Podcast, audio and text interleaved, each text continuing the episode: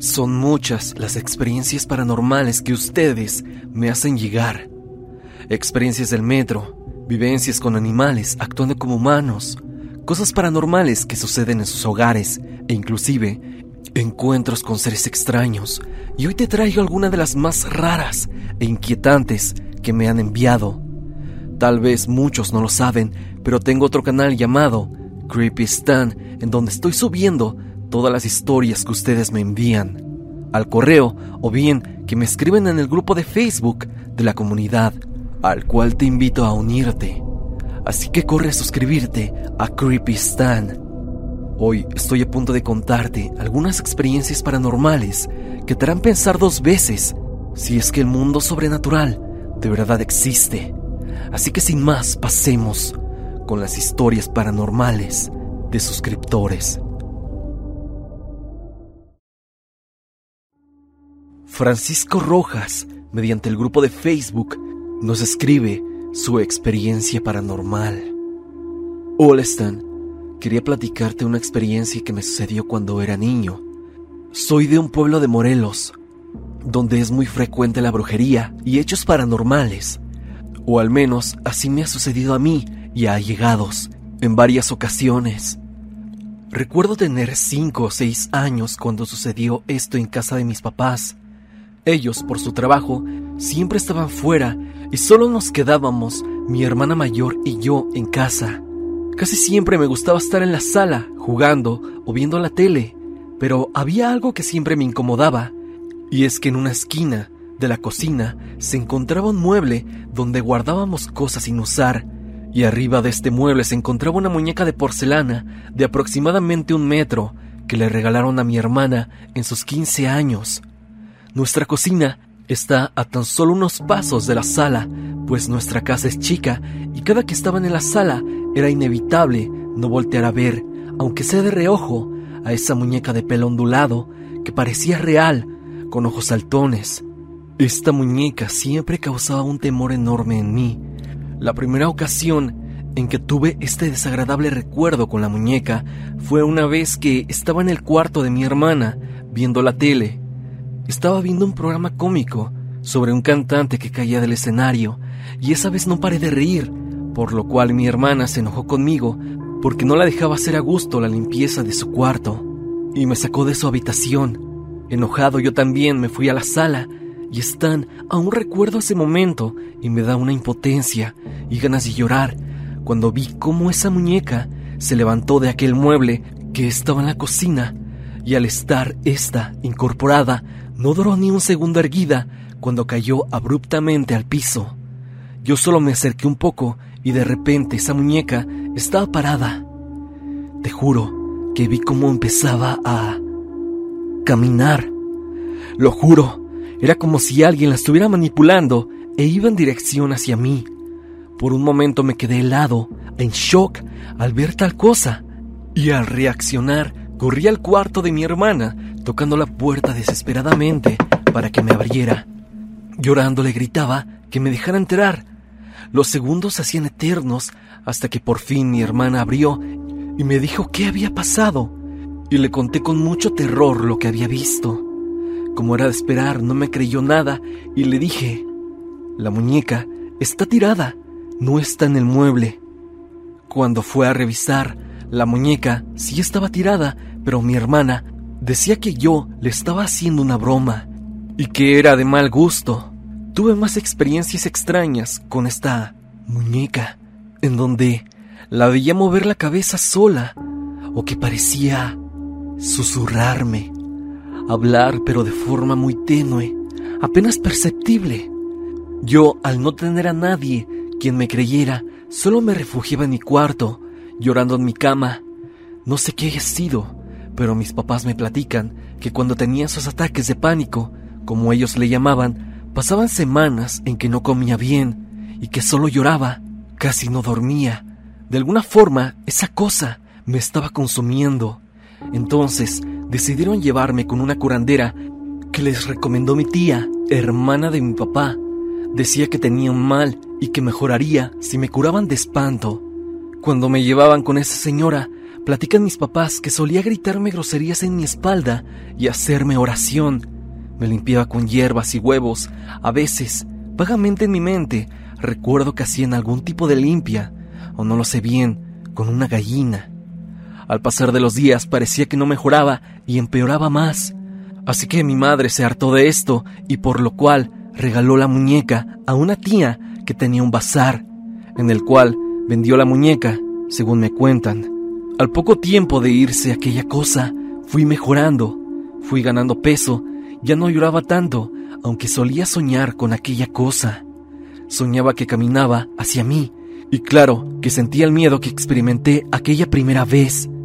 Trataba de olvidar aquel tema lo más posible que fuera, y no fue hace mucho que conté esta anécdota con un grupo de amigos, los cuales me hicieron un comentario, y es que dicen que pudieron haber hecho brujería con esa muñeca, y nos la dieron para afectar directamente a alguien de la familia, y en los 15 años, donde, dicen, le regalaron a mi hermana esa muñeca, rememora a mi familia que no saben quién les dio la muñeca, sino que de pronto recuerdan que ya estaba dentro de la casa, ya que aquí mismo fue la fiesta, por lo que hasta la fecha no tenemos algo que nos indique quién fue, quién nos trajo aquella muñeca. Y bueno, relacionado a lo que me decían mis amigos, tuve un sueño en el que veía a esta misma muñeca que volvía a caminar hacia mí, pero me armaba de valor y la tomaba abriéndola con un cuchillo, cortando su espalda sacando un líquido negro espeso, y le decía a mi mamá, en el sueño, que era veneno, y decía yo que eso era el mal. Gracias a Dios me pude liberar de aquella experiencia que me sigue causando terror, incluso a día de hoy, al contarla. Bueno, Stan, esta es una de las tantas experiencias paranormales que me han sucedido, y espero de corazón que la hayas leído. Saludos.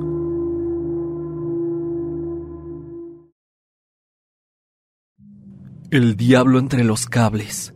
Ingrid Nall nos comparte una anécdota. ¿Qué tal comunidad? La historia que hoy traigo es de mi esposo. Nosotros somos de Progreso, Yucatán. Mi esposo, en el tiempo en el que pasó esta experiencia, vivía con su mamá por la zanja cerca de un canal.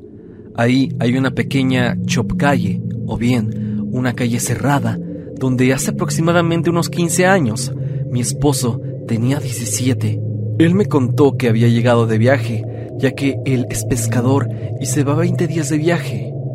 Había salido a la puerta con sus amigos como normalmente lo hacían antes, a cenar pizza y de ahí empezaron a contar anécdotas e historias de terror. Ya habían pasado unas horas y cuando se dieron cuenta ya era la una de la madrugada, cuando de pronto empezaron a oír silbidos y también oyeron cómo los cables se movían. Ellos empezaron a buscar quién o qué era lo que sonaba. Se escuchaba el aire y silbidos a la vez. De pronto sintieron un frío muy profundo y como no vieron nada, se volvieron a sentar, a seguir platicando y de pronto dicen que entre los cables de la luz de la calle empezaron a ver a un hombre de playera blanca con pantalón de vestir negro sombrero negro, como de Catrín y un bastón. Él dice que esa cosa, por decirlo así, empezó a silbar y a bailar. Asegura que eso los empezó a hipnotizar. Ellos empezaron a caminar hacia el canal. Eran cinco y ya habían avanzado casi una cuadra, hasta que unos señores les empezaron a llamar. Les decían, ¡Hey! ¡Hey, chamacos! ¿A dónde van? ¿Qué es lo que están buscando por aquí? Ya es muy tarde, váyanse. Ellos en ese instante despertaron como de ese trance y estaban completamente helados y pálidos. Asustados también, pues dicen que esa cosa era como el negrito de las cartas de lotería y que él bailaba ahí entre los cables. Mucha gente de por aquí asegura que lo han visto, pero dicen que eso es el mismísimo diablo. Mi esposo hasta el día de hoy lo cuenta y dice que ese ser baila y silba hasta dejarte hipnotizado y empieza a llevarte hacia él o hacia un lugar peligroso. Aquí te dejo unas fotos cercanas a la locación del relato. Espero tu opinión acerca de esta anécdota tan extraña.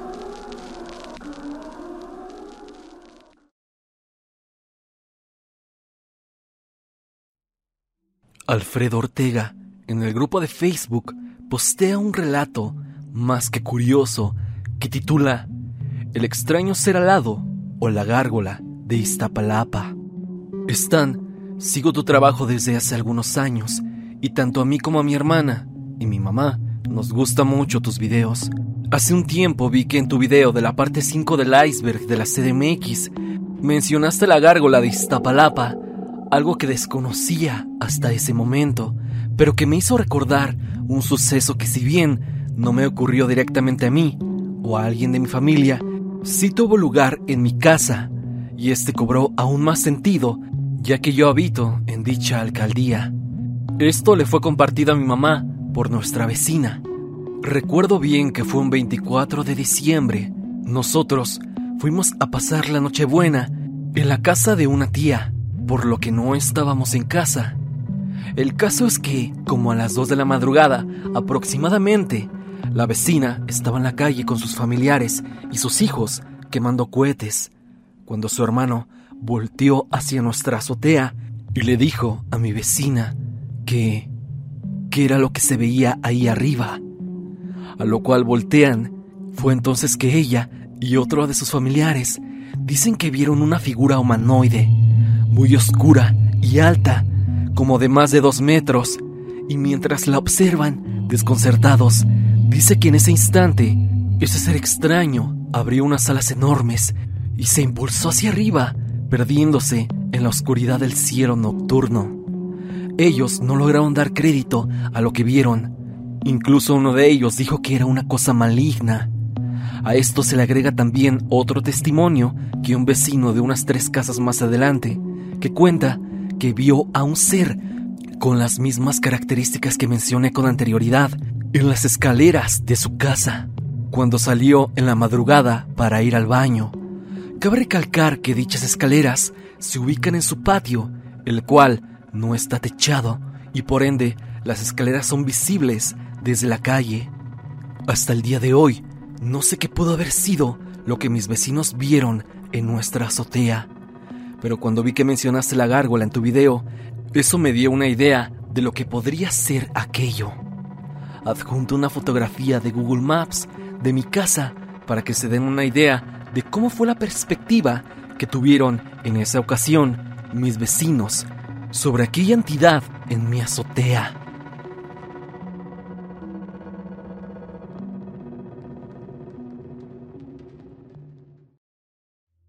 Un miembro anónimo de la comunidad nos cuenta su encuentro con una presunta secta.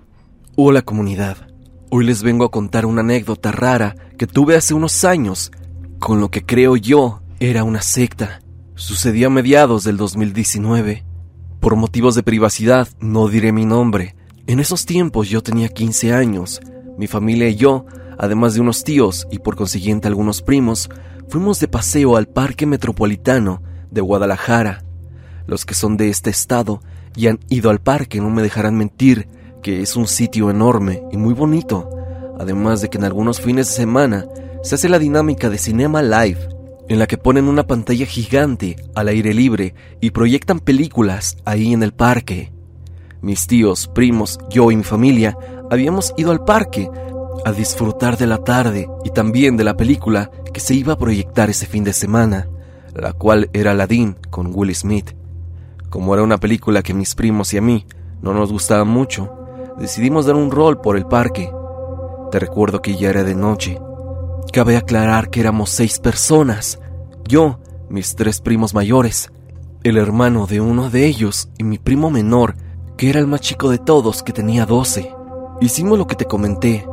La gente que ha ido al parque sabe que en al menos una hora y media le das apenas media vuelta al parque en bicicleta, y eso hicimos. Andábamos en nuestras bicicletas, pero como la oscuridad de la noche no inspiraba confianza, nos regresamos todos y paramos en las letras del parque, que ya estaré colocando en el post. Uno de los primos mayores tenía una hielera, traía refrescos y alguna que otra bebida alcohólica. Nos fuimos a descansar a las letras. Estas son unas letras grandes con el nombre del mismo y que cabe decir, se encuentran frente a lo que parece un pequeño lago seco, donde también hay una tirolesa. Los sucesos que te relataré a continuación pasaron entre las 9 y 10.30 de la noche. No sabría decir a qué hora, pero fue bastante temprano para ese momento y descarto totalmente que se trate de una alucinación por el alcohol, pues los seis lo vimos. Además de que yo no tomo mucho, ya que no soporto muy bien el alcohol. Estábamos todos en las letras, teníamos música en los teléfonos y aprovechando la situación y la oscuridad, empezamos a hablar de cosas paranormales, pues a mi primo menor le daban mucho miedo ese tipo de cosas, tanto así que casi lo hicimos llorar del miedo. De la calma y la diversión se fueron al caño, cuando a lo lejos y en el fondo de lo que te comenté, que parecía un lago pequeño y seco, se encendieron varias luces muy tenues. Eran antorchas, unas 10 o 15. Todas ellas estaban en un círculo y empezaban a formar un pentagrama a la lejanía. Estábamos a poco más de 15 o 20 metros, más la altura a la que nos encontrábamos. Mi primo, por la oscuridad que imperaba en el momento, tomó su teléfono y apuntó la linterna en dirección hacia esas antorchas. Como sabrán, no funcionó, Luego de las antorchas, un grupo de personas en túnicas comenzó a ser visible por la luz del fuego. Eran, sin temor a equivocarme, al menos 15 o 20 personas. Todos traían túnicas largas y negras, y solo uno traía una túnica blanca, mismo que no tenía gorro. Los demás sí tenían uno puesto. Mi primo menor fue el primero que se asustó. Todos estábamos callados y sin hacer ruido por la impresión pero mi primo, al cual llamaremos Cheda para identificarlo, comenzó a llorar del miedo. Como ya mencioné, él era el más pequeño y también el más miedoso. Y es que el temor a ser descubierto lo hizo llorar así, causando que, irónicamente, nos descubrieran por la música de mi teléfono y los lloriqueos de Chema. Cuando nos vieron, cuatro de ese grupo comenzaron a correr hasta nosotros, hasta perderse en la oscuridad ya que entre la luz, donde estaban los demás y nosotros, había un pequeño espacio oscuro. Fue entonces que tomé mi teléfono y alumbré con la lámpara hacia su dirección, descubriendo que esos individuos estaban subiendo por nosotros. Todos nos asustamos demasiado y subimos rápidamente nuestras bicicletas. Dejamos las bebidas que teníamos y simplemente pegamos la huida de ahí. Te lo juro, nunca había pedaleado tan fuerte en mi vida. Sentía que el corazón se me salía. Mis primos estaban ahí conmigo, todos menos Chema. Me asusté más cuando no lo vi con nosotros. Me frené y volteé hacia atrás. Afortunadamente, el muy tonto se cayó de su bicicleta. Me bajé tan rápido de mi bici que en dos pestañeos ya estaba con él ayudándolo a subir a su vehículo. Y en otros dos pestañeos ya estaba con mi grupo, todos juntos de nuevo, llegando al lugar de la proyección y nos quedamos al lado del camión que vende botanas. Todos estábamos asustados y queríamos recobrar el aire bien. Chema lloraba, y si lo llevábamos así con mi tía, nos harían contar la razón de su estado, y sabíamos que no nos iban a creer lo que habíamos visto. Por lo mismo, nos meteríamos en un problema doble, así que acordamos todos decir que él se había caído. Y así pasó. Nos fuimos con nuestras familias. A Chema lo revisaron para ver si no tenía nada grave por la caída y simplemente nos quedamos a ver la película. Faltaban ya unos escasos 30 minutos de la misma, por lo cual ya pronto nos iríamos. Cuando guardamos todo y estábamos por irnos, juro que no fue una alucinación mía. Y es que vi a un tipo con una túnica y su gorro parado en el estacionamiento vacío. Dudo que mis padres lo hayan visto, pero sé lo que yo vi cuando le comenté esto último a mis primos, todos confirmaron que también lo habían visto. Esta anécdota nunca se la conté a nadie. Una vez lo intenté y me tacharon de loco.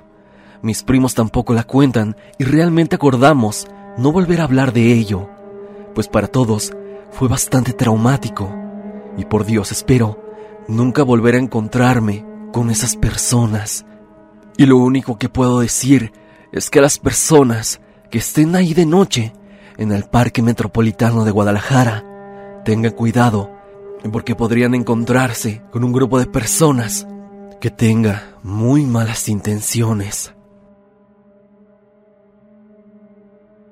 Hasta aquí el video del día de hoy. Espero que te haya gustado y has escuchado algunas anécdotas pertenecientes a la audiencia. Si quieres oír más relatos aterradores de los suscriptores, no lo dudes y ve a suscribirte a mi otro canal llamado Creepy Stan, en donde subo todo tipo de anécdotas que ustedes me envían. Si tú tienes alguna anécdota, puedes hacérmela llegar al correo evidencia.tristan.gmail.com o bien unirte al grupo de Facebook llamado Tristan Relatos Comunidad y compartir tu experiencia con toda la comunidad. Sígueme también a través de Spotify para que me escuches mientras haces tus labores diarias. La música, como siempre, pertenece a Repulsive. Si te ha gustado, por favor, suscríbete a su canal. El link estará en la parte de abajo. Sin más que decir, no te olvides de que yo soy Stan y te deseo dulces pesadillas.